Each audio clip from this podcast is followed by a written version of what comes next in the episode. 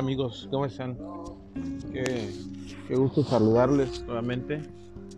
Hoy es 21 de diciembre, a escasos 7 días exactos de una fecha que cambiará o que marcará un antes y un después en el comercio exterior.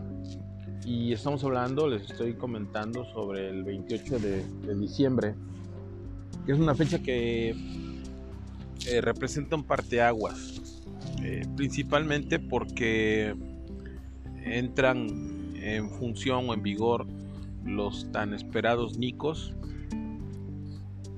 Deben entrar también en vigor eh, todos los acuerdos que aún no se publican, pero que ya se encuentran en la CONAMER. Y esos acuerdos, bueno, pues nos van a hablar sobre las regulaciones y restricciones no arancelarias a las cuales están sujetas las mercancías. Lo cierto es que es una incertidumbre eh, este paso porque no ha habido un pronunciamiento por parte de la autoridad, no, no hay una claridad a la comunidad de comercio exterior eh, que nos dé certeza de qué es lo que viene, cómo se viene, si ya está preparada la autoridad para este día. No sabemos.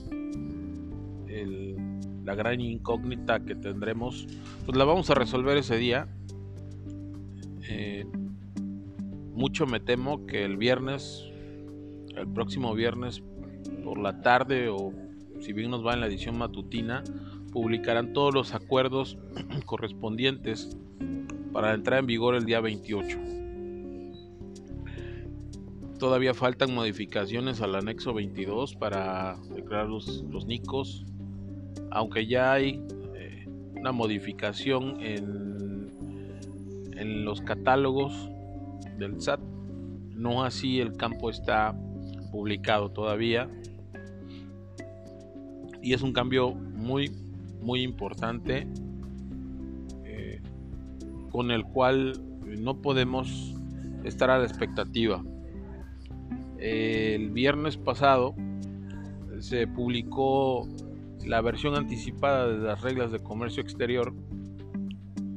Y esto también nos dejó ver que se están preparando los diferentes escenarios, puesto que en la mayoría de las modificaciones que se presentaron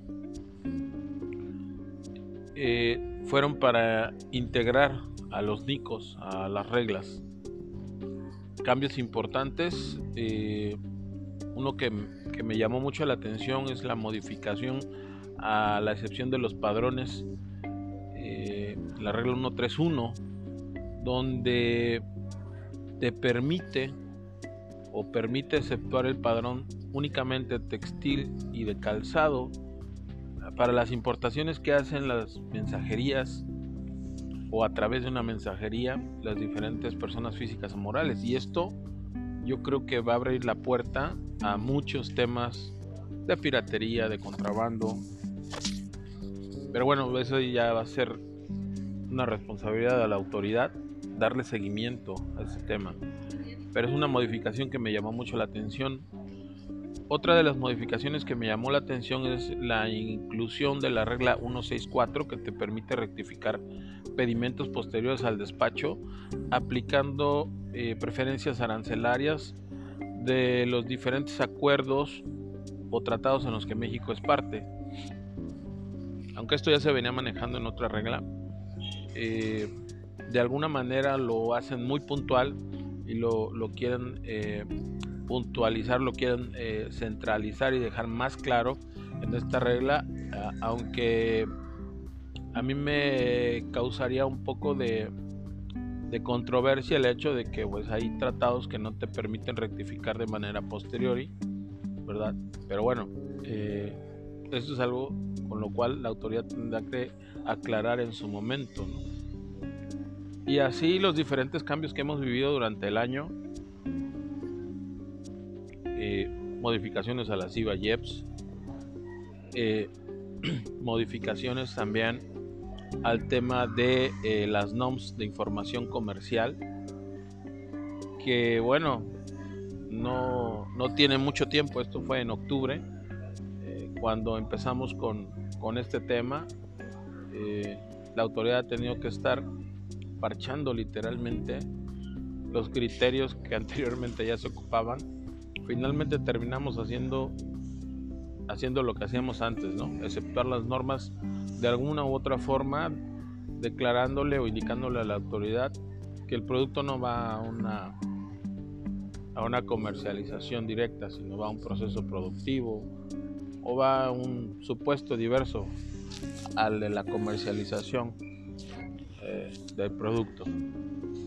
Y todo esto amigos para cerrar el año. La verdad es que es un, una situación que no pinta bien, desafortunadamente.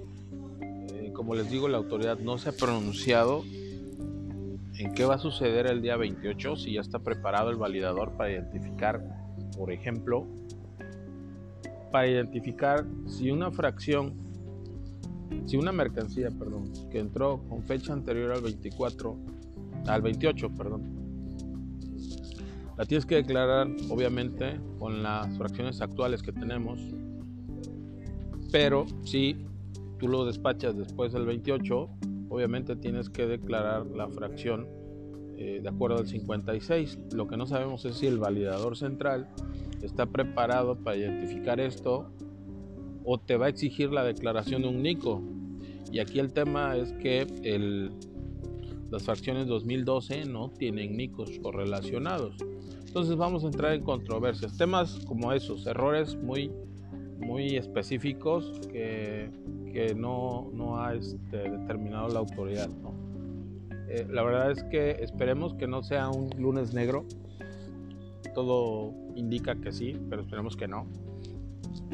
Eh, y bueno, pues eh, veremos cómo, cómo es el avance ¿no? en, estas, en estos días. Esperemos que nos den un poco más de tiempo para, para poder reaccionar. Sin embargo, pues yo los, los uh, los invito a que visiten la CONAMER, revisen los acuerdos y vayan teniendo su respaldo. Y agradecerles por este año, la verdad es que me han acompañado en este viaje se llama Lord Aduanas.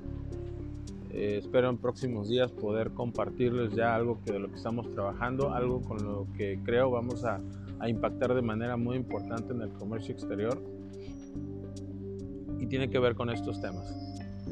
Les agradezco mucho eh, el seguirme, el darme like, el compartir. Y estamos, estamos en contacto. Nos seguimos escuchando, nos seguimos viendo y nos seguimos leyendo.